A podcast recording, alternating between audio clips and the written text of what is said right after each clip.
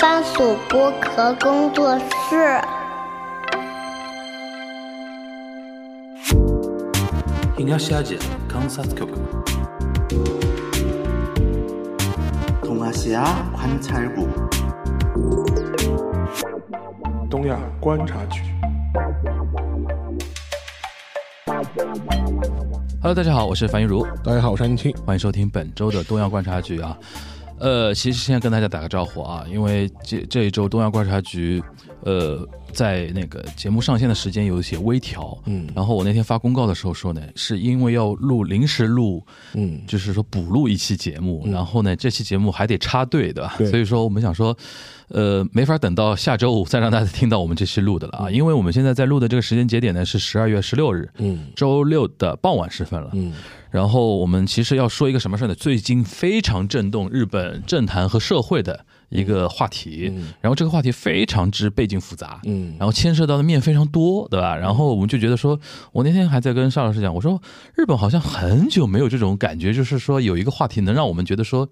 聊的时候会觉得说哦，还蛮兴奋的，嗯对吧？而且有很多话题是能跟以前我们分享过的内容串起来的，嗯呃，所以说我们觉得说，本来我们这周呃周五嘛，应该上线一期跟那个日本世博会嗯相关的一个话题，那只能是说，因为它那个时效性可能已经没有很强了。对那我是没法等到说我们今天录的这个话题，等到下周五再跟大家上的嗯话，中间那这一周时间，说不定会发生很多的变化。对因为这个事情现在是 ing 的现在进行时，而且很有可能是非常快的变化。是所以说，我说我我们可能一方面是今天这一期是非常临时的补录和插队，还有一个就是，如果这个事情有非常明显的一个变化的话，不排除我们后面会连续跟进，嗯连续跟进跟大家录这方面的一个内容啊。呃，吊大家半天胃口，到底聊什么呢？就最近日本政坛发生一个非常有意思的一个话题，就是所谓的就是安倍派，就是大家知道自民党是有很大的派阀政治的啊，安倍派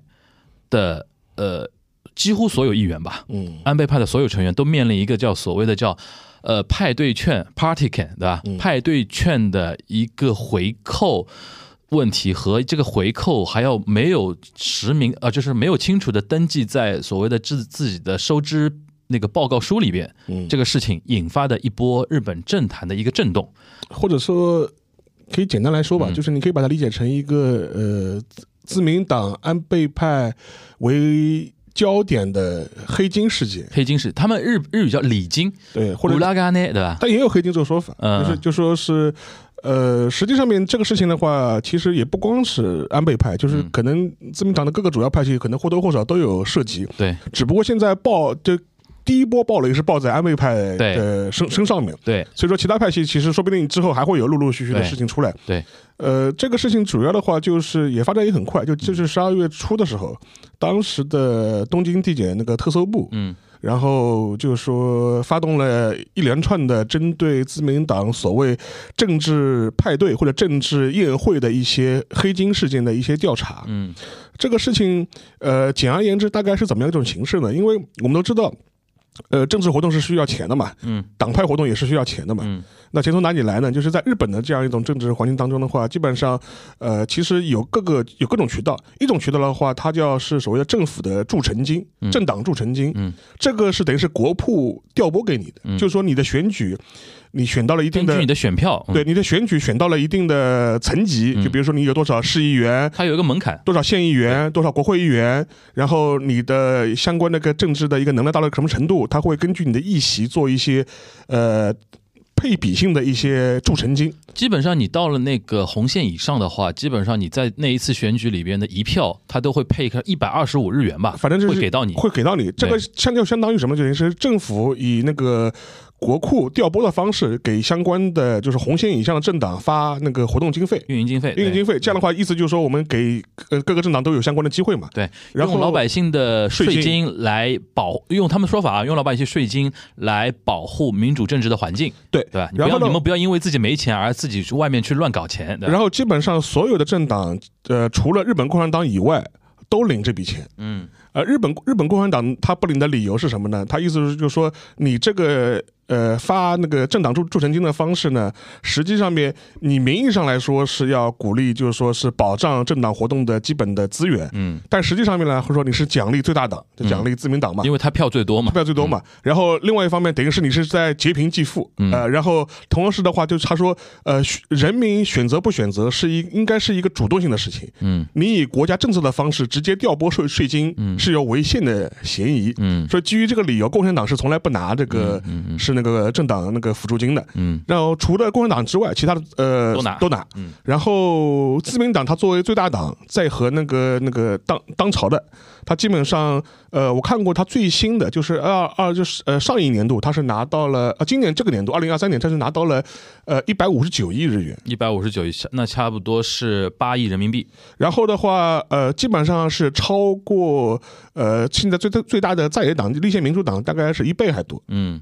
大概在线运动大概大概六十亿到八十亿之间吧，反正就基本上这样这样一种状态。其他的小党嘛，大概一两亿、两三亿，就基本上这种状态。所以说这呃，但除此之外，自民党家大业大，对吧？事情也多，这点钱还是不够用的，不够的，嗯还，是不够用的。那这种怎么办呢？就是要靠募集政治经费、政治这种捐款、而且都关于这一块呢，其实日本九十年代有所谓的叫政治规政法。政治资资金金规正法法，其实是把把原来那种非常混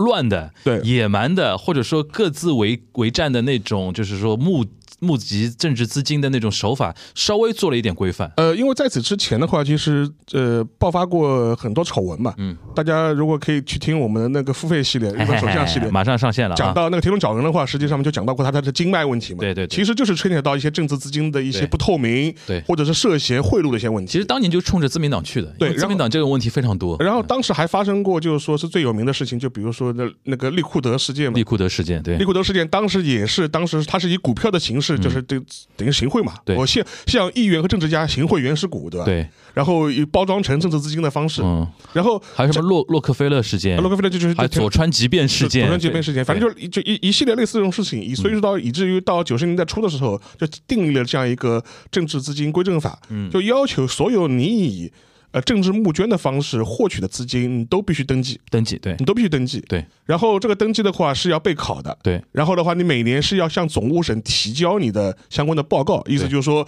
我今年啊获取了多少政治政治那个那个募捐，这个这这些军付的我们的用途会是怎么样？等于是你要以每一笔你都要说清楚，说清楚的。嗯这样的好处是什么？就意思就是说，呃，如果有募捐方的话，嗯，嗯如果就是你在这一些你的报告数之外，还有一笔钱偷偷的给某一个政客或者给某一个政党，那就可以被视为是一种违法的行为。对然后你就会被明确的定义为，比如说是贿赂。对然后是，比方说这个回扣，对吧？对因为你没有登记嘛，你没有登记的话，我们就认为是违法的。对你你就你就是非法的贿赂、行贿。对，所以说这批东西的话，等于是在九十年代初的时候定制了一个相关的一个法律。嗯，呃，虽然是较之之前是有所进步嘛，但这个法律还是有很多漏洞的。嗯就比如说，呃，相对来说，就是说日本方面总务省方面，它更多的话，它是关心。呃，公堂支出，就是说你的这些钱有是不是有公家的背景？你这些捐款有这些背景是吧？私人的捐款这一波嘛，它没有一个非常好的一个公立机关的一个监督的这样一种机制，更多还是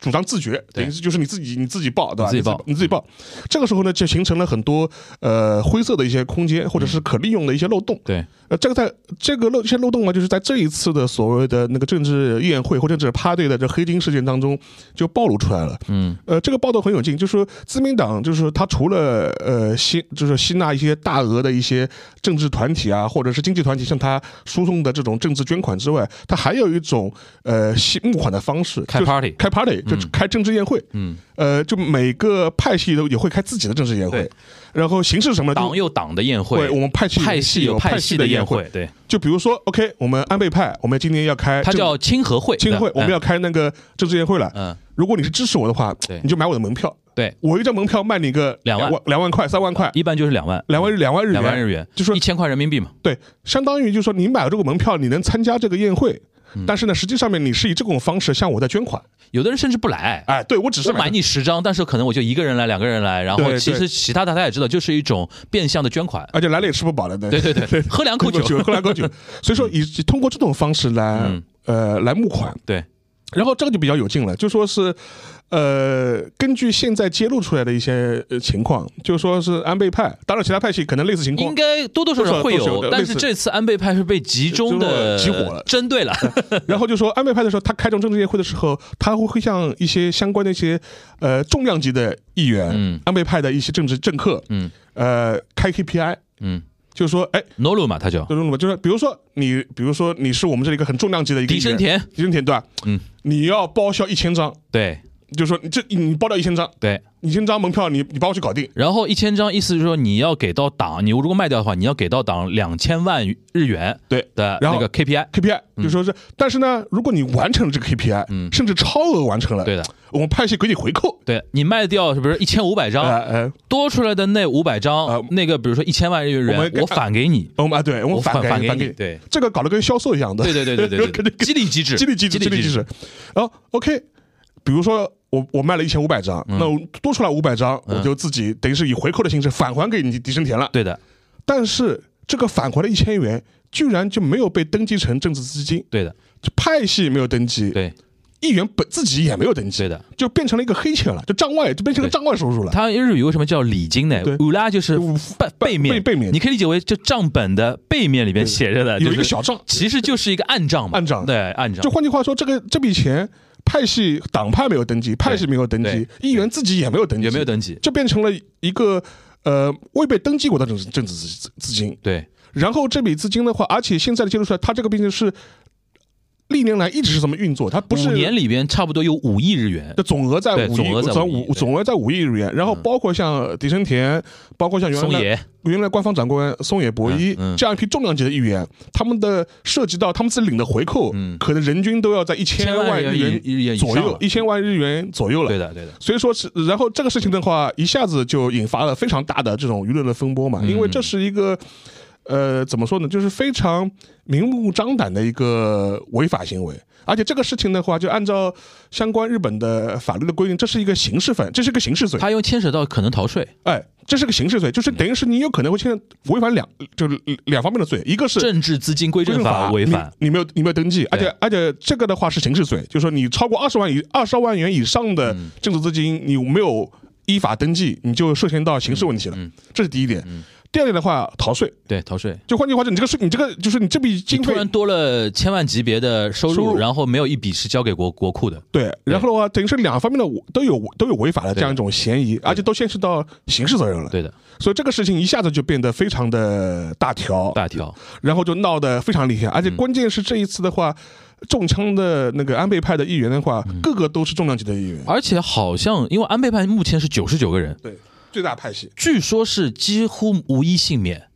就是除了那种最菜鸟的啊，你也卖不动，对。就是党内也不会好意思给你说给你个定个 KPI。我知道你也刚刚来，对。基本上就是说从中间力量到资深的所有的议员。几乎都中枪，所以说才会发生那个什么事，就所谓的安倍派一扫啊，对，就是待会儿我们可以讲到这个话题，因为它逐逐渐发酵了嘛。然后我补充一个背景啊，其实这个事情啊，我上次看一个呃一个议员自己在 YouTube 上面自己讲这个事，他是那个就立花龙志嘛。啊，他对于这种礼金问题很熟啊，他就是靠这个东西发家的，你知道吧？也不是靠那个贪贪污发发家，他是对这种礼金问题非常熟。他就说，其实这个问题啊，大概在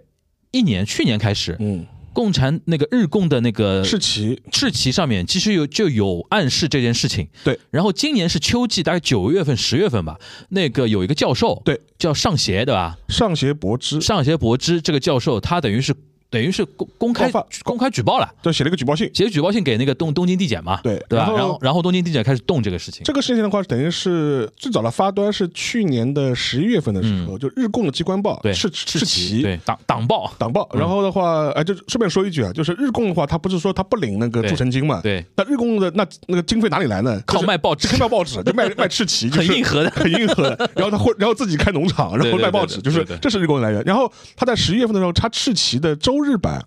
出了一个报道，就是谈到就是说是自民党内的派系。可能存在就是说那个不记载的问题礼金。问题的就，礼金不记载的问题，嗯嗯就是说漏记或者是有意瞒记的瞒报的这种问题。对，当然，当当时只是说一个报道，它不是一个非常确实的一个东西，只不过说就就有这个线索，就是有这样一个现象对可能存在。对然后当时呢，就是为此去采访了这样一个教授，叫上协博之。对，为什么采访他呢？因为他是日本社会上面非常资深的关注政治资金违规使用问题的一个专家。啊，方面就研究者，他是研究者，然后他自己呃自呃他自己现在是神户学院大学的教授，嗯是政治学和宪法学的教授。嗯哼，然后他在两千年的时候就跟一群志同道合的人成立了一个组织，就叫政治资金监察会。嗯。它是一个 NGO，嗯。就是民间的力量，就是我们要来监督你们这些政治团体或者政治党派，你们是否存在政治资金违规使用的问题。等于是这个机构已经存在了二十多年了。嗯，非常资然后深的一个。而，且他也是一个经常会去做刑事告发的这样一个人，嗯。就出于他自己的社会正义感吧，嗯。然后他会去检举，他会如果发现什么问题，他会去检举，然后等于是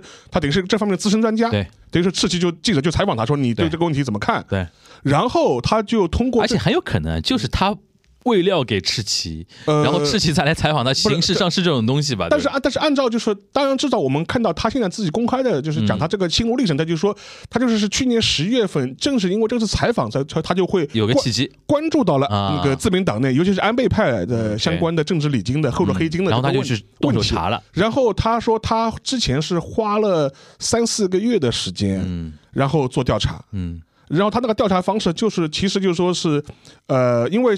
在总务省是要公开这各个党派或者各个派系的政治资资金的那个报告书的嘛，对的，他是要向社会公开的。他是就他他等于亲自去一笔笔查，他是一笔笔查，他说你哦我按我按照你从历年来公开的相关数据，我去一笔笔对，嗯。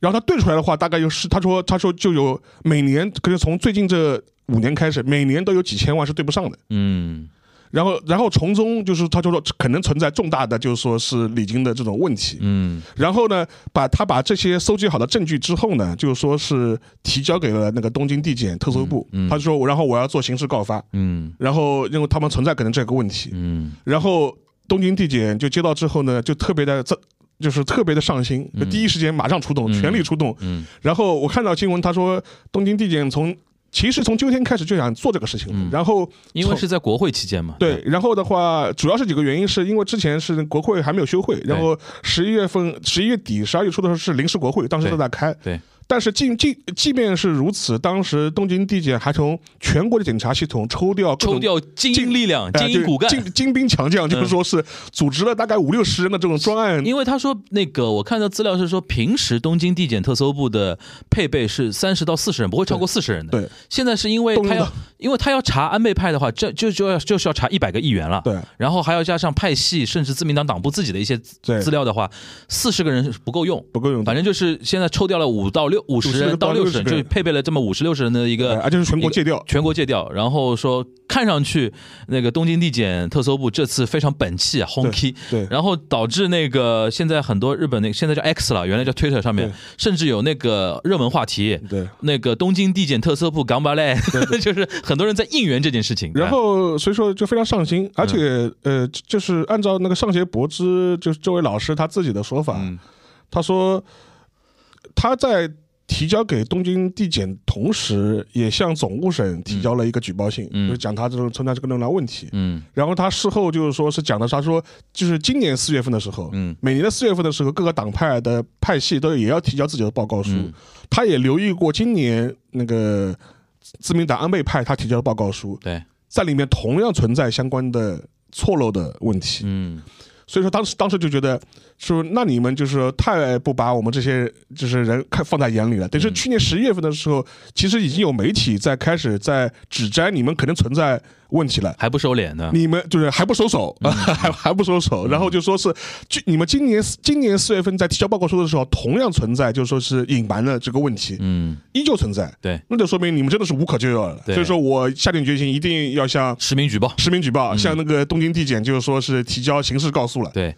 然后东京地检就是接到之后呢，也非常的配合，马上就是全力出动，就是。对，然后在那个整个一个事件在十二月初就是彻底的引爆和发酵之后呢，这个就变在日本政坛就变得一下子就不可收拾。嗯，然后因为这个事情，因为你该这样想，应该从呃二十世纪的九十年代初的最后的佐川急变事件之后。就是日本政坛没有出过这么大规模、涉及到这么多非常政客的非常严重。非常严苛严苛的，就是严重的这种黑金事件了。对，当时九十年代初的佐川急变事件导致的结果是拉掉了当时自民党的副总裁。副总裁金丸信，金丸信嗯就是被迫就退出政坛辞职，然后是吃官司去了。就是，然后这个事情的话，就是说是九十年代初的时候，而且实际上直接导致了就说是五五体制的终结嗯和自民党呢，就是当时那个政权的不稳，对跟这个也直接有相关。然后这次因为安倍派客观上已经是自民党内最大派系。最，大派系对。九十九个议员嘛，对。对吧？所以说他这次，呃，完如果真的完全就是我们这，因为现在东京地检还在查。还在查啊，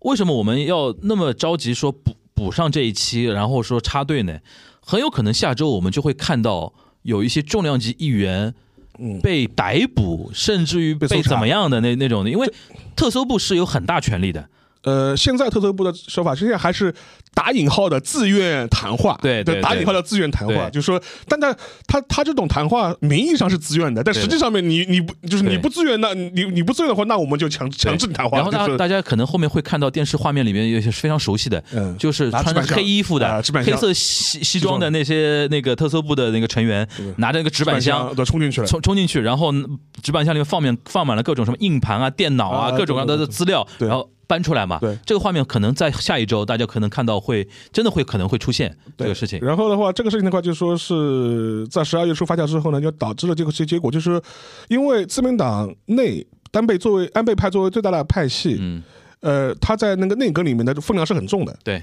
就是说是，比如说很一些很重要的位置，其实有四位的呃安倍派的大臣是在入入阁的。其实我们可以大家跟跟这么跟这么盘，他不是有所谓的是五人众嘛？对，五人众里边啊，你像狄生田是政调会长，政调会长，这是党这是党派的。党内的那个党内高层，对，然后那个西村是金产大大臣，就就现在这样。然后松野是呃官方长官。官方长官，还有一位是好像也是大农林水产相农林水产相，对，这四呃是总务相高务的，还有总务还有一个是总务是那个总总务项，呃总务对吧？然后这五个所谓五人众里边有四个人，其实现在算日本内阁和自民党党内的高层。哦大佬，大佬，然后这次因为安倍这个问题出了之后，他提出所谓叫安倍一扫策略嘛，因为岸田会觉得说，看上去你们自安倍派整体都会有问题的话，那索性我的内阁里边所有的那个安倍派的人都清除掉，所以说叫安那个叫安倍派一扫嘛，一扫而空的那个意思。后来是拉拉掉了四个内阁大臣，对。然后还有五个副大臣。五个副大臣，还有拉掉了一些政务次官，重重次对吧？官，后来是有点后退，本来是说政务次官里边也要把安倍派的人通通清掉，后来好好像有点后退，政务次官只拉了拉掉了两个，好像啊，没没有没，政务就就政务呃对政务次官只拉了两个，因为对。因为后面是这样子，呃，政务次官拉拉掉了一个，掉一拉掉一个，OK，但是的话，就是在呃，就是你可以，就是十二月十三、十四日之前，嗯。就是这那这这一轮内阁改组之前，安倍派在那个政府内阁里面，就是他有四个内阁大臣，内阁大臣，然后五个副大臣，五个副大臣，然后是六个政务次官，六个政务次官，对，然后一共是十五个人。一共十五个人，对。然后这一波的扫荡之后，对，就只剩了五个人了，只剩下五个然后大臣全没了，对，大臣副大臣全没了全没了，对然。后政务次官开掉了一个，还是嗯还是就是还还还是那五个人。然后好像狄生田据说也要辞职，然后狄生田现在已经就是说就是就是表达辞意了，就是要表要表达辞意了，对，其实这就看出来，其实在这件事情发生之前，安倍派在岸田势力是非常大的。势力里边是非常大的一头，所以说他现在安倍派一扫之后啊，麻生太郎、麻生派，然后岸田派自己，对吧？然后还有一些小的一些派系吧，大家可能就要面临一个问题了，就是说安倍安倍派现在全部清清扫了之后，后面谁来支撑那个岸田内阁继续走下去？所以说现在有完全有可能说岸田内阁可能因为这件事情，对。后面也自身难保。是，然后他们现在就是管它叫泥船嘛，对泥船内阁，泥船内阁，泥菩萨过江，自身难保。然后对，然后我刚才刚才想到说，还跟他解释一个背景，就是安倍派为什么这次好像就针对安倍安倍派来的。我那天看一个新闻媒体采访石破茂，嗯，石，破茂他也是自民党的一个小派系嘛，而且他已经解散了一水会，他原来有自己的石破派嘛。对叫一水会，然后他已经解散了，现在变成叫 group，对，就是他可能在那个组织架构上会松散一点，松散一点不像原来的派系。然后主持人就直接问那个石破茂，他说：“你在一水会的时候，你们有没有 party can 的问题？就是派派对券对对，然后你们有所谓的 KPI 的问题，有没有所谓的这种过卖的问题？”他说这些都有，但是他调查了，就是石破茂自己的说法，他说我们的区别就是说他的。呃，他那边的区别是，所有的往来，哪怕返给议员本人，他都记载的。对他就是说这一点他们是没有踩雷。对安倍派这次是为什么呢？就是明就明确就是就是非常明确，就是安倍派的所有的一些议员，就是就是资金资金往来，尤其那个跟回扣相关的那些部分是没有记载。对，所以说现在比较吊诡的就是呢。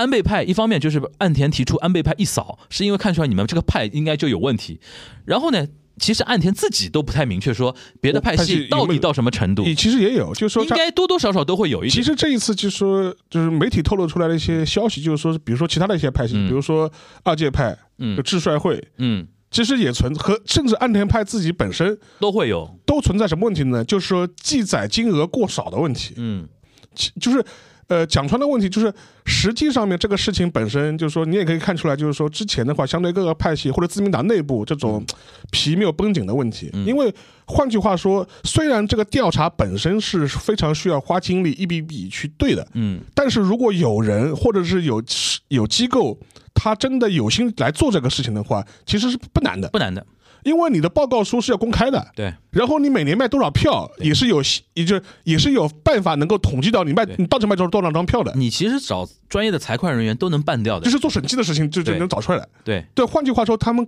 之前可能真的就是非常有恃无恐，就对是，长期长期政权嘛。长期政权嘛。然后尤其为什么安倍派特别明显？安倍是多大的长期政权？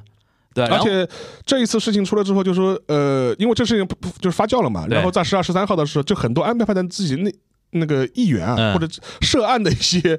政客，他自己也要就是说是为自己洗白或者自己甩锅。，对就是说当时我记得当当时他采访一个防务副大臣的时候，当时就问他就叫宫泽，他说你也拿过那个那个，他说他的很他当金额很少了，大概有几百万啊，对对对，几百万的样子。他当时就说，哎呦。当时这个钱是我我们派系的高层跟我说，这个钱不用登记他明说的。所以我没有登记。他说是派系的指示，对说说说那个那个宫泽君，对你不用登不用登记不用登记在那个收支报告书上面。所以说所以说我没有登记。换句话说，他就说这个事情不是不能他那天为什么爆那个料呢？他就对于他因为已经做到防卫副大臣了，他对于防卫副大臣被撸掉这件事情，他非常不满，非常不满的我操！我像我说，哎呦，我说这个派系到底有什么用？就是大家只能同甘不能共苦。出这种问题的时候，居然这种副大臣就突然直接跳出来，而且他直接是指摘说，就是派系告诉我的命令的呀。啊，对，告诉我的这个事情相当于就是一个承认已已经是有犯罪了啊，就而且变成变成了一个那个集团犯罪了，就是共谋犯罪了。啊，所以说那天还是挺精彩的。但绝大多数议员啊，绝大多数安倍派的议员目前还是三缄其口。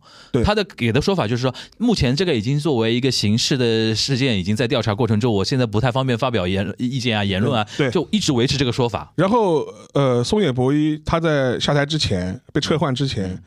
呃，被自民呃被在野党就追着问，嗯，他就一口就是你前面那那句话，他重复了七八次，七八次，对，就不同的议员都在你随便问我什么，我都是重复这句话，我都重复重复这句话。然后这个事情呢，就是说在当然你可以想象嘛，当时在那个国会内部也临时国会也发生了很多这种那个这种很多这种风波吧。嗯，当时也发动了就是说是对松野博一的，因为他是官方长官的嗯不信任案不。信任案以及对内阁岸内阁田内阁的安田内阁的不信任案，当然了，就是由于那个票数的差距，那不自民可能，党还是过过半的，他是不可能通过的。嗯但是这个事情本身的话，就是说是引发了很多的这种讨论嗯嘛。然后当时因为比较好玩的是，是他在十二、十三号两个不信任案都提出，然后都没有通过。嗯，然后十四号涉案的呃五呃四个大臣通通辞职。对，然后当时我看到就是那个立宪民主党的那嗯个就是那个那个那个党首啊和他他们一个选队或者一些人人员就开始骂这个事情，他说啊你看我们当时什么我们我们两天前那个不不信任案，你们你们强行呃保他过关，嗯结果你们过两天不是还是他他还不他不是还是辞职吗？嗯他说你们你们把国政当做儿戏嘛，就是说一个在那痛批。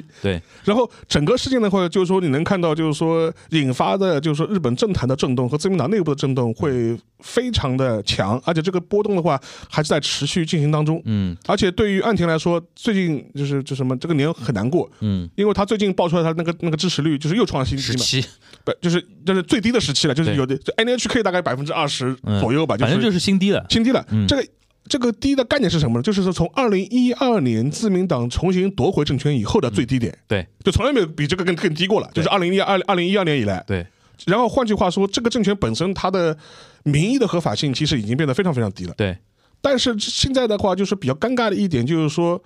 呃，他这样一个国会任期还剩一年，嗯然后他的总裁选举明年也要明明年也要公司这么样总裁选举了，就这样一个非常奇尴尬的这样一个这样一个时间段呢，就是说你政权要交代要换呢，现在存在一个什么问题呢？就是说。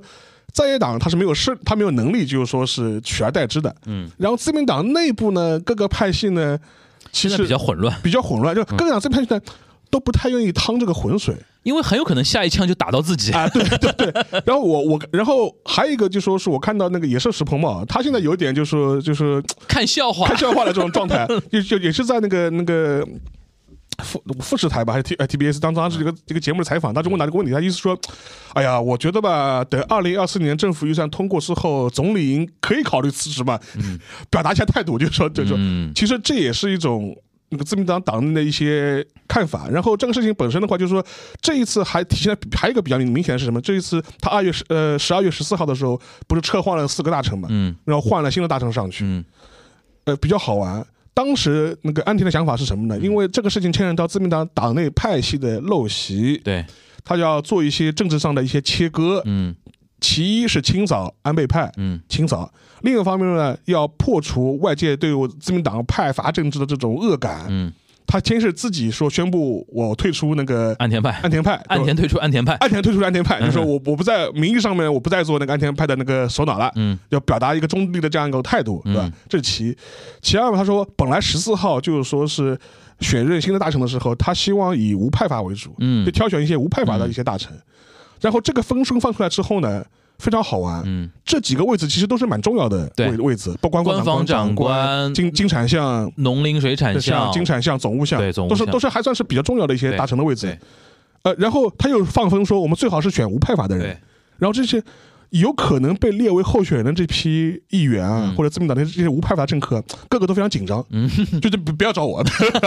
小泉进次郎这种的，不要找我。嗯。哎，然后他之前还询问过几个无派阀的，基本上都都拒绝了。嗯。然后这个事情就弄得很尴尬，所以大家所以说换句话说，自民党内的很多风向你觉得这个事情就很麻烦，这个事情千万不要就牵扯进去。对，然后绕了一圈，他只好重新找到岸田派的林方正来当林方正当官方官方长长官，嗯让他回炉。然后林方正自己本人，他按他自己的说法，他说他自己其实也比较意外，晴天霹雳，晴天霹雳的。对，我是没想到他用这个词来形容这个感觉，然后就你就跟他反，看你能看出来，就是说现在的一种状态。所以说这样一个就泥船嘛，泥船嘛，真的是大家一方面就觉得。呃，你不知道这样一个政权还能维持多少时间，嗯。另外一个你不知道这个案件还会延延伸到什么样的程度，嗯。其他派系是不是也会受影响？嗯。一旦受影响的话，是不是大家都都要完蛋？所以这个事情的话，就是弄得就非常非常尴尬，所以说就变成了一个呃非常微妙的这样一种自民党党内的这种政治的一种博弈。嗯。而且另外一点的话，其实这一轮清扫安倍派的政策，嗯，岸田的名义上来说是我是要那个呃要切割，然后要保住。恢复国民对于政治的信任，对但是另外一方面嘛，很多人也会质疑你是不是在打击一打击异己，对吧？对，你本来终于有这个机会终于有打这个机会击安倍派了，就啊原来的话，就是你被安倍派其实有点被前置嘛前置嘛，嗯就是他最大的派系嘛。然后你趁机就一波把他们全部扫掉，然后的话就说你这，然后就是嗯你觉得有点这个意思吧？呃，尤其我觉得林方正回来当官方长官，其实多到多少有点意这个意思。但是呢，就是从另外角度来说，安田派他本身在自民党党内的那个派阀的基础就不是那么稳固。嗯然后你现在最大派系的人在你的内阁里面没有体现，没有位置的体现，呃，自民党党内的不满情绪会积累的。对，而且而且我看到了很多安倍派的一些议员，就是一些私已经放话了已经放话了，就是说，意思说你不要太过分了，就是。他会说，他尤其那个安倍一扫那个出出来之后，据说我估计是狄生田说的那个话，对对对对他就说我们辞可以，对。但后面你们不要出问题问题，出任何问题，我安倍派是不会保你们的。对，哎对对，大家要死一起死那种感觉，所以说现在比如说其他派系都不敢接，是这个道理。谁在上面，谁就变成安倍派的一个攻击的一个目标。对对吧？所以说，你像那个二阶那个智帅会啊，然后什么那个麻生麻生啊啊，其实都很战战兢兢的。对其实这个现在这个局很微妙，对。很微妙，非常非常有意思。现在这个局，然后就就然后就现现现现在就是就就包括狄生田嘛，他在表达辞意之前，就他一说，我就是我可以我可以辞的，就是我辞了之后就说你们出任何事情的话，就是你不要指望我们来，就是说对是来保你们或者怎么对样。，你觉得这会不会像又像九十年代初那一波出了这个事情之后，最终那个自民党内群龙无首，导致四分五裂？但现在有个问题啊，嗯就是说是这也是安倍安倍就是遇刺身亡之后的一个问题，就是安倍派始终没有推出他自己的那五人众没有一个人能够服众，服众这是最大的问题。就是到现在为止，就是说安倍派还是实行集集体领导，对，他到现在没有推出一个一个一个一个一个主轴或者一个中心人物出来。而。且遇到这这次事情之后，其实我觉得对于安倍派的团结其实也不更不利，更不利对，因为现在很有可能。因为现在大家安倍派的人都很战战兢兢哦，这里边我可以补充一点，就是日本那个比如说检察体系的一些事情，就是也可以跟大家讲一下这政治资金归正法这个问题，就是从实操层面、法律的实操层面上来讲的话，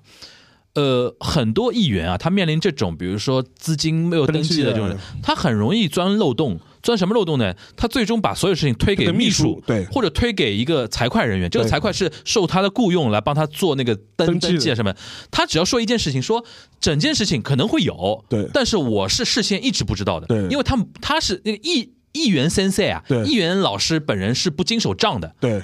然后说他会说可能是我的秘书，可能是我的会计人员的问题。那那个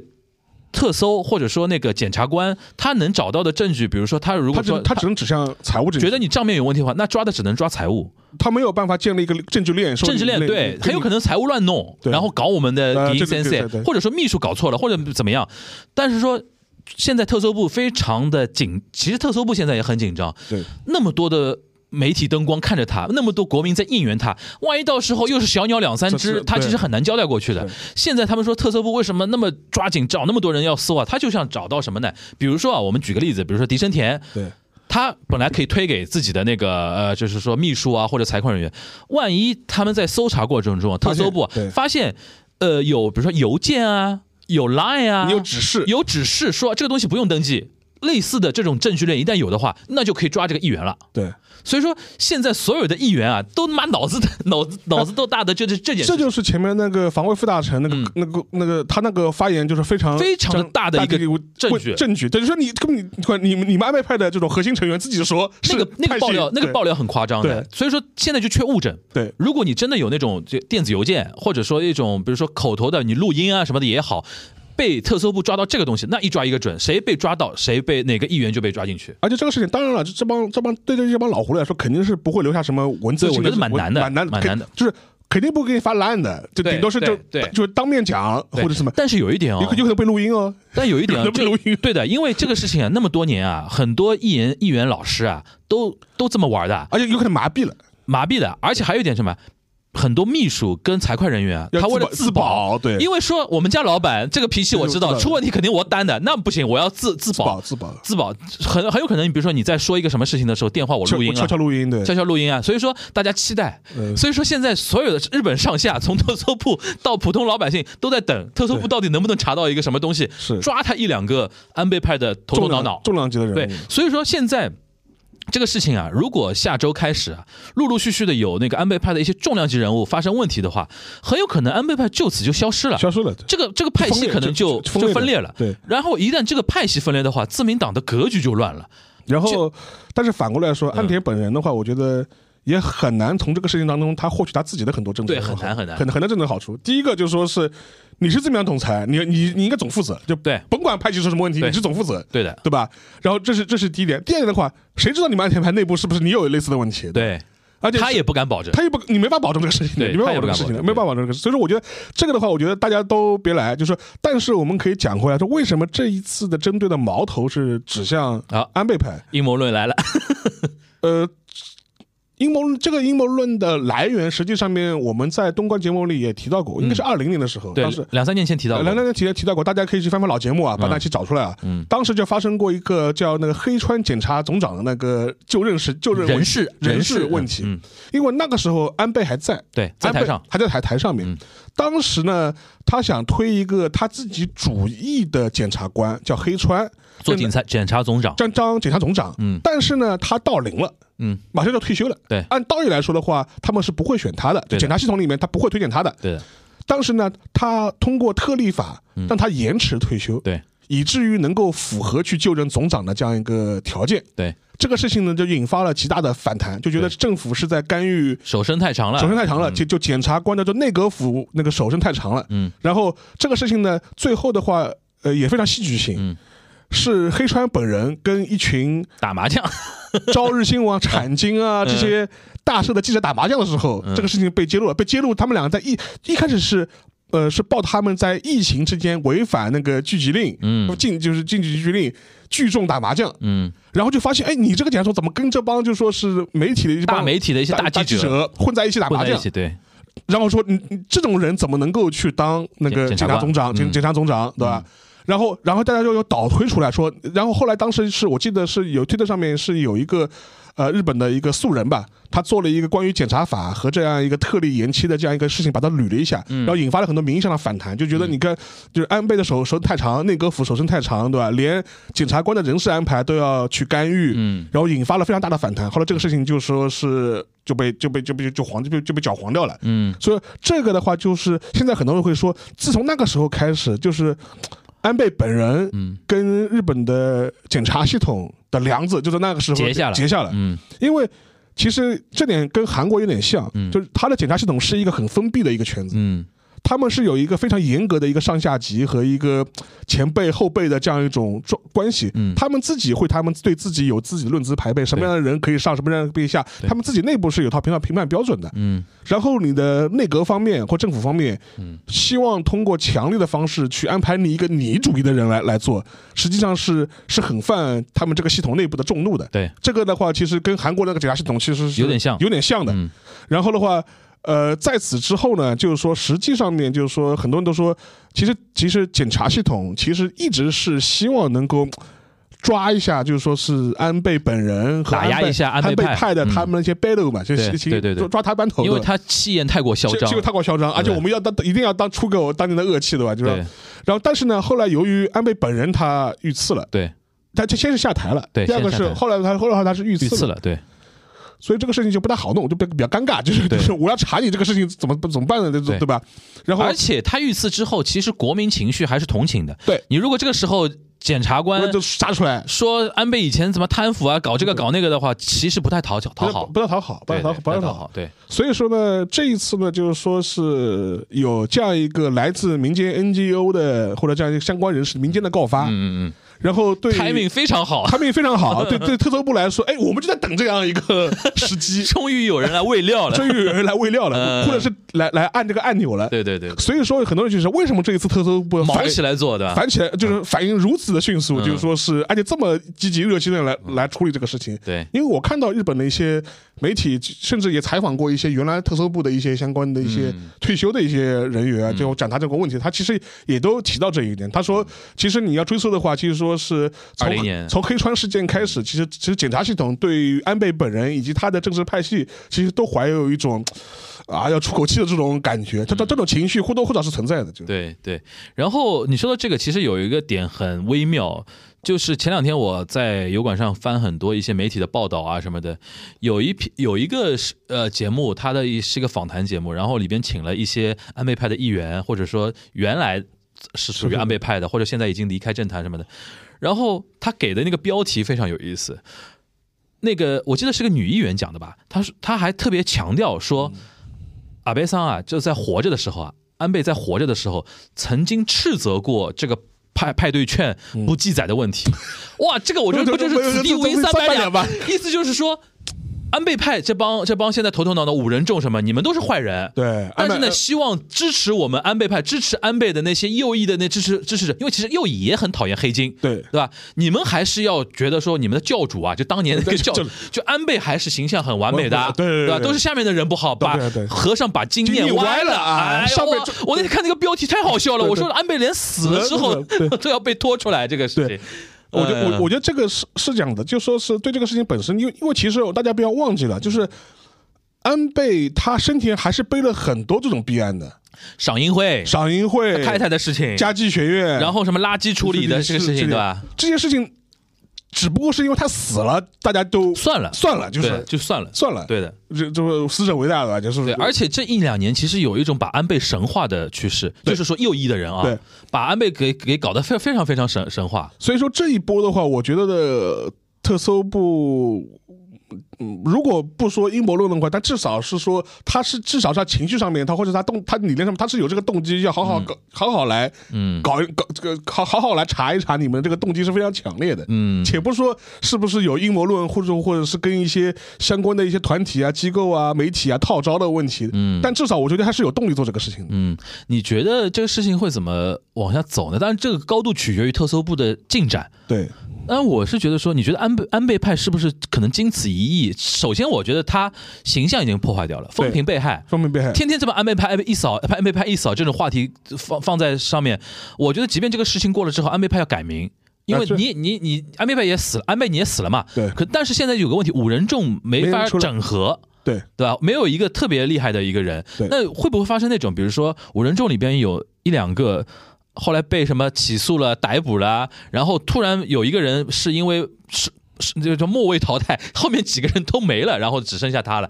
他来领导所有的派系高。市扫描，但但问题就是高扫描没有号召力啊，啊是很有可没号召力能如果我是安倍派里面的九十九个人里边，高扫描现在说呃就就剩他了，那我可能我退出了。然后高市扫描的问题，高 高市扫描就是他最近也有个发言嘛，大概嗯意思就是说，哎呀，他说发生这种很不幸的事情，就是非常不好，嗯我要带什么呃，就是代表什么安倍派向国民就说致歉。他没问题吗？我也不相信，他应该也会有卖那个 party can 的那个问呃，题的。对啊，所以说他他因为他因为他这次就就就直接爆料还没涉及到他嘛，对对对，但是问题是，我觉得这个事情其实安倍派内内部的话，我觉得其实都有危险，嗯，所有人都都我觉得安倍派很有可能这次因为这个事情树倒猢狲散。对对啊，然后日本日本因为自民党内那因为本来你就没有树立起一个能够对啊。服众的这样一个核心的人物，对的对的，然后包括像，但是在当然在此之前，像迪生田光一这种人，他呃已经流露出他我要接班的这样一种意识或者这种态度，就是说，而且他不光是作为政调会长，他在自民的党内他会发表很多意见，然后嗯。他甚至还会出访，就是出访一些国家和地区。嗯。表达啊，你看安安倍上的那个那个一这个这个遗志就是我来继承了，嗯就类似这种。这次安倍派的混乱也也基于他现在是五人众的一个格局。对，他现在有所谓的个一个叫会长嘛，岩谷嘛，但是他呢他跟五人众没关系的对，。他只是一个，呃就就是像个天皇一样放在那地方，就是对啊，就就就是放在那个地方，但但是这次非常有意思，就是五人众明显是就是说干实事儿的，或者说派系的他的一些呃决定性的事情是五人众自己商量的。你知道这次非常乱，就是爆料的前几天，有人直接问岩谷，对。说有没有这样的事情，就是就是说这个爆料出来的事情，他说我觉得是有的，他说啊达多某，对对对对，但是第二天马上改口，对对对，说明什么？回去被骂死了。对啊，你这老头子说，胡说胡说八胡说所以说现在安倍派肯定很混乱，对。我有可能正是趁着这波混乱，大家可能就散掉了。散掉了，你然后本来就没个很，而且然后再出现一个什么，比如说像那个高木啊，或者西村啊，或者说狄生田这样的人，但凡抓进去一两个，完蛋，完蛋了这个事情，对完蛋了对吧。这个，然后就面临一波什么自民党党内的派系再整合了，因为他是一一百个月，哎一百个亿，谁都想要，谁都想要这个事情，所以说很很微妙，这个现在这个局。而且这样一路的话，就是说，呃，就是且不说就是安田内阁他能够撑到什么时候去，嗯即便他能够下一个人，他即便他能撑到就是说自民党总裁选举的话，那那个那个那个格局也是天天天下大乱的格局，这一百票投给谁？啊，天那天下大乱的格局的，对啊，所以说我觉得。很好玩，现在这个。所以说，我觉得这个事情呢本身的话，就是呃引发的这种动荡会持续很长很长时间。嗯嗯嗯一方面是这个案子本身，嗯大家一看，先是看他能现在还能牵扯到多少人。嗯安倍派除了安倍派之外，其他派系是不是？因为现在点名的，嗯就是媒体点到的嗯，二阶派有，对，然后岸田岸田派也有，有有，就存在那个就是那个政治资金那个登记就是过少，他们就说不合常理的少，对。就是就是就是就就就就不合理嘛，对吧？不？合理嘛，但是还没有实锤，就是。还没有实锤，对吧？对。那但但是我觉得这样查其实也也也是可以的。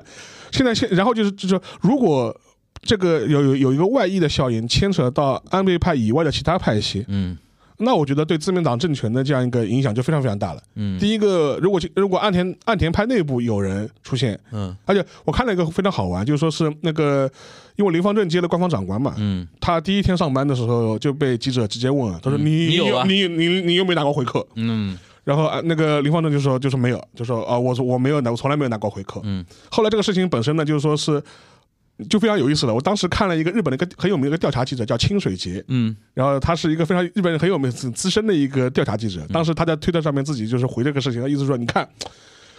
呃，我且不说林方正他到底有没有问题，嗯但至少他这种干脆的回答是一种态度的表示。嗯你看有一些议员回答的非常模棱两可，嗯，就是就是说大概没有吧，好像没有吧，就是这种你没有。才看过你，他就是你没有，你有办法，你没有办法很干脆的说我没有，心里有鬼啊你心里都是有鬼的。就大家可以留意一下，哪些议员是这么讲话的，就是说，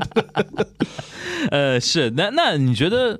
呃，对于岸田来讲的话，他现在是什么样一种心态呢？因为这里边就牵涉到，其实有人提出来说，因为要就是东京地检特搜部啊要动这件事情啊，其实大概今年的九月十月就已经有传说出来了。是，其实那个时候我相信岸田已经知道这个事情了，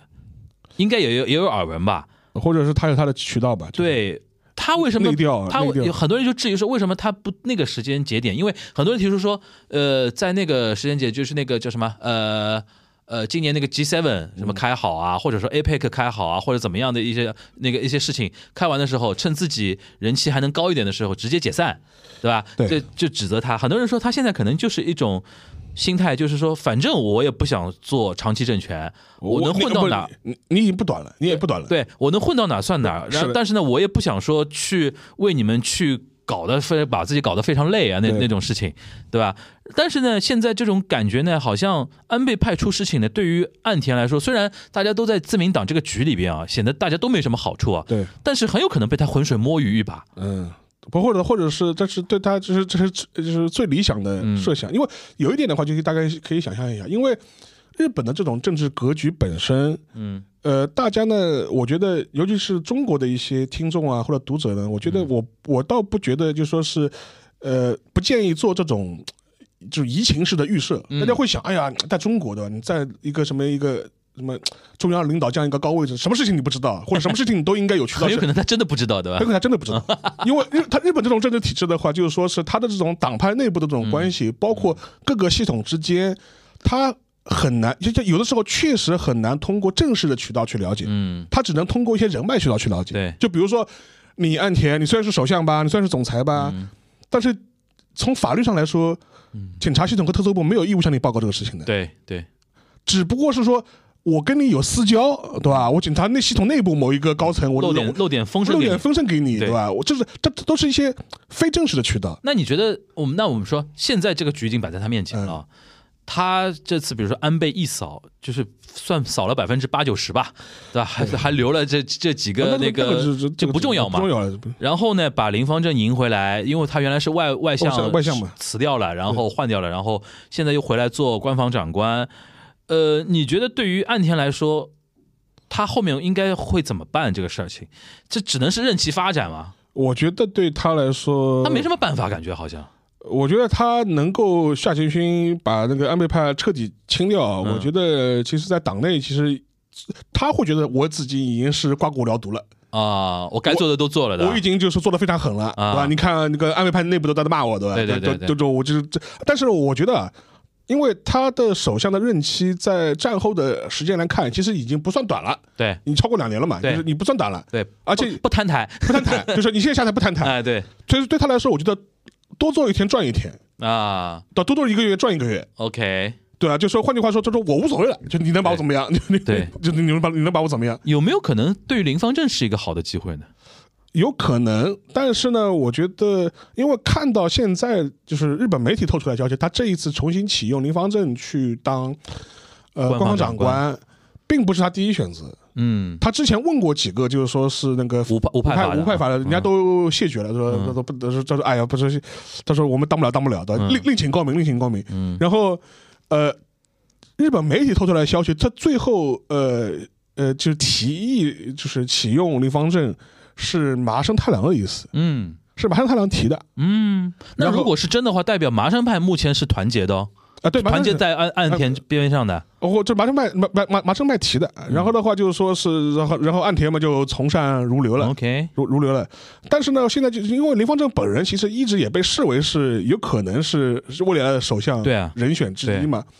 现在就很尴尬，因为本来我也说过，就是说他原来跳脱出这样一个是非圈，其实对他也有好处。嗯如果这个事情延烧的特别厉害，然后自民党形象特别糟糕，他可以以一个很清新的形象出来，对吧？对我来拯救党的信誉，对吧？对我没有沾过这些事情。对，但现在呢，他又被拖进了这样一个泥船之后呢在这个，局里边了。这个就很尴尬，就看他能不能就是说是止损自己的形象，不要因为这个事情的进一步延烧而受到影响。因为大家都知道，官方长官是政府的发言人，对，就是每天要面对记者。每天要面对记者的，这万一就是说是什么，这有很多事情让你去背锅，或者有些表态让你去让你去去做。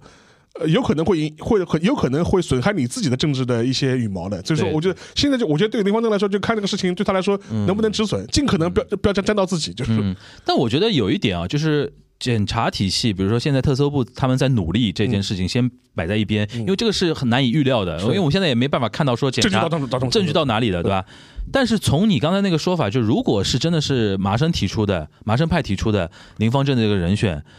而且现在还有个派系叫茂茂木派嘛，茂木派。茂木敏充他们也有个派法嘛，干事长嘛，现在。然后然后他是干事长，然后二阶嘛，二阶嘛。二阶基本上是都会挺在任的首相为多是的，而且他跟岸田没没仇。没仇，对，如果麻生派、茂木派跟那个二阶派是能够跟岸田派还能够相对有一个比较好的互动关系的话，嗯。这一关如果挺过去的话，安倍派真的很尴尬，因为原来安倍派就是有属于有一种不管谁当首相我都有一份，都都不能动我们的一份就动我们的哎对，而且都要重视我，因为我是最大派系。对，现在有一种感觉，就是说，如果这这群非主流、非主流的这些派系绑在一起，能够把这个局撑过去，而且大家都能证明自己的派系相对安全的话，对，安倍派你们这些人自己做选择嘛，对，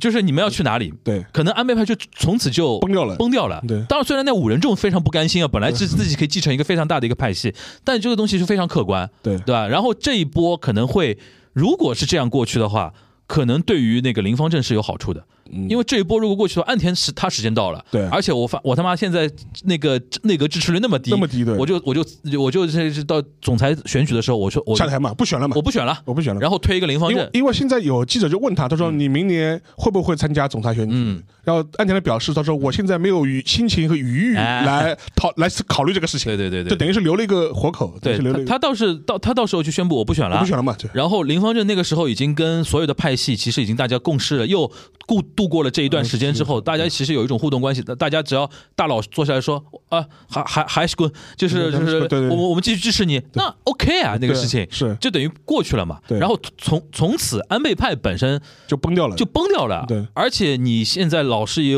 出不来一个能整合的人，是。而且我觉得在目前情况下而且出不了很难整合了。反正就太平日子你都整合不出来，现在这种我就感觉就我就就就是从之前我们提到了像像像一些他内部人说啊，这是派系指使我不记载了，就是已经有点互相在对就就要那个很难看了那这个很难看了，就对是。对对对对，所以说我觉得这个这个局非常好玩，是说很有可能就我觉得大方向是两种可能，一种就是说，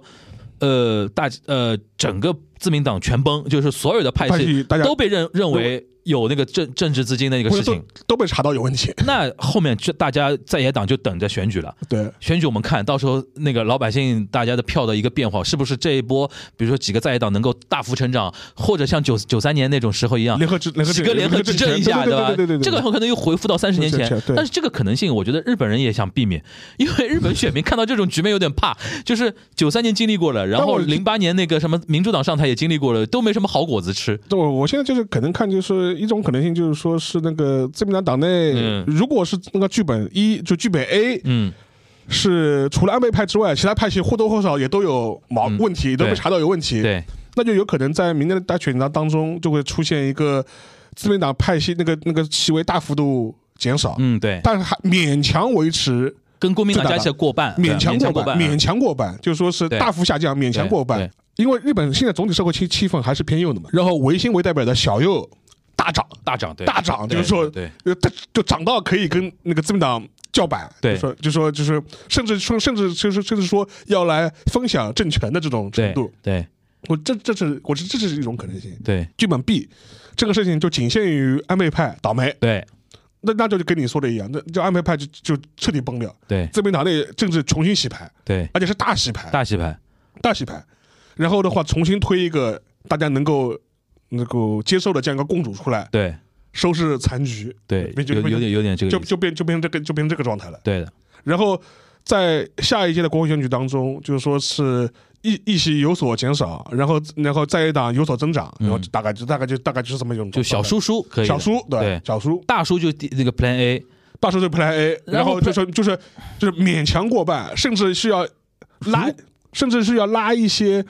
呃，小右维新也好，什么国民党也好，就是就是日本那个国民党来也好，这些小右政党来一起加入分享政权，就是。嗯嗯，那万一他不过半，这个事情就特特好笑啊，。不过这就 好笑了，不不过这个就比如说像维新，他可能是比如说，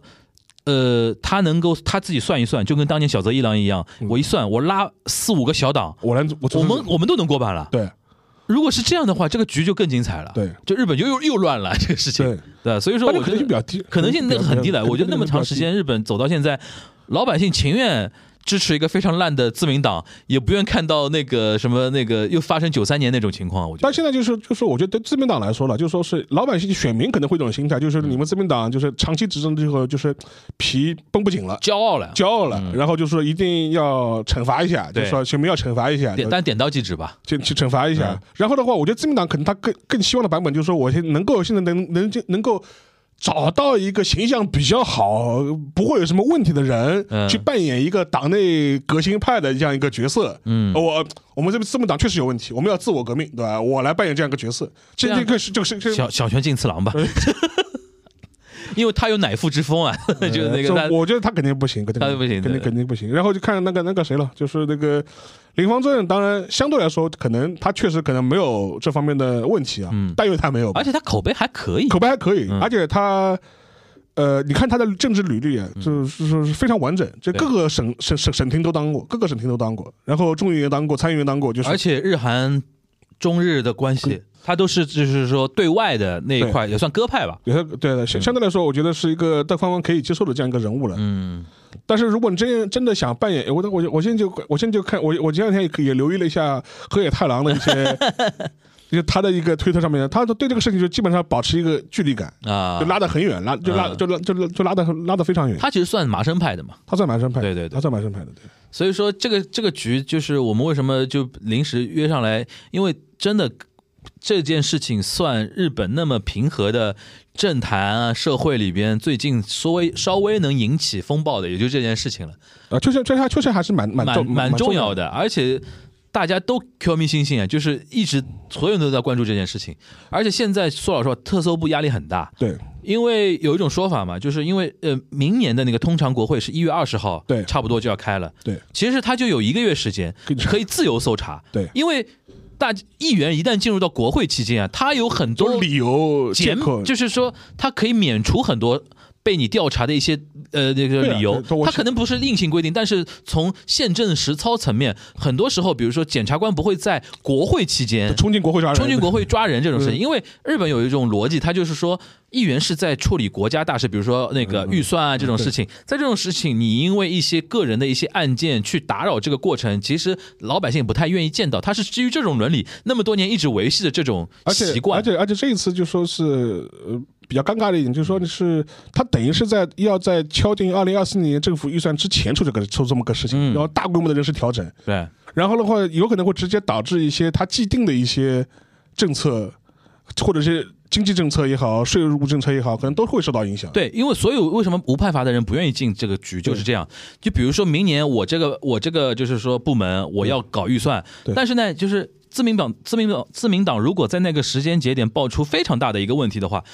其实在野党有非常强大的理由去抵制推预算这件事情对，而且舆论会站在在野党那边导致那个这个内阁完全废掉，废掉，什么事都推不动，那你只有辞职。对。对，只有总辞了，对，这提前大选，因为你已经没有一个所谓的大一个民意了，大义没有了对，大义没有了，所以说我觉得很多人是判断说会发生那种情况，是所以说不愿意加入这个局是是。林峰正也怕这个呀。啊对啊，所以他说晴天霹雳嘛，对啊，他他每天他每天到时候你想想看，到时候如果查出来这个派也有，那个派也有，那个派也有，然后天天问你然后那个什么立宪民主党，然后维新会说我们拒绝审议预算，对就是你你们先自民党内部的事情搞搞好，我们再再来推这件事对。老百姓说对对对，说的有道理，然后说说说，那完了完了，就完全是这个这个结局，对吧？是的是的所以说这个是我们接下去一个月时间嘛，大家可以观察观测，就是这一个月时间里边，东京地检特搜部能够查出多大的一呃个问题？哎干货可以查出来。所以说，那个这一期节目呢，就是只是一个影子，嗯我们但是这个影子呢，它背后的涉及到的一些点还还挺多的，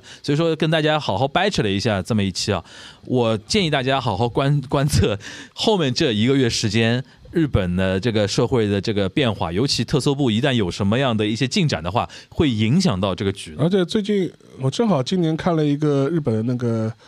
Wowo 的有一个新的一个政治剧，嗯叫 Fixer，这个是那个叫什么翻译成中文翻译叫局中人啊，嗯是那个唐泽寿明演的。嗯它里面就是讲了一些日本政治运作的一些阴谋诡计的这种斗争啊。OK 就是你可以把它理解成一个日本版的纸牌屋啊有有有点这种感觉的，就说是，然后。呃我觉得还蛮有意思的，大家可以拿来看一看。我觉得，我觉我觉得现，我觉得我现在有的时候都在想，它里面有些情节，当然它这个电视剧拍的有些夸张了，嗯但是有些事情的话，就一直就是呼应到嗯这一次的这样一个事件本身的话，我觉得还是有一些可以对应的地方的，大家可以找来、可以找来看一看。行行行行行，嗯反正我们还是那句话啊，这今天这件事情，从我们的视角，大家应该能是能感受到，就是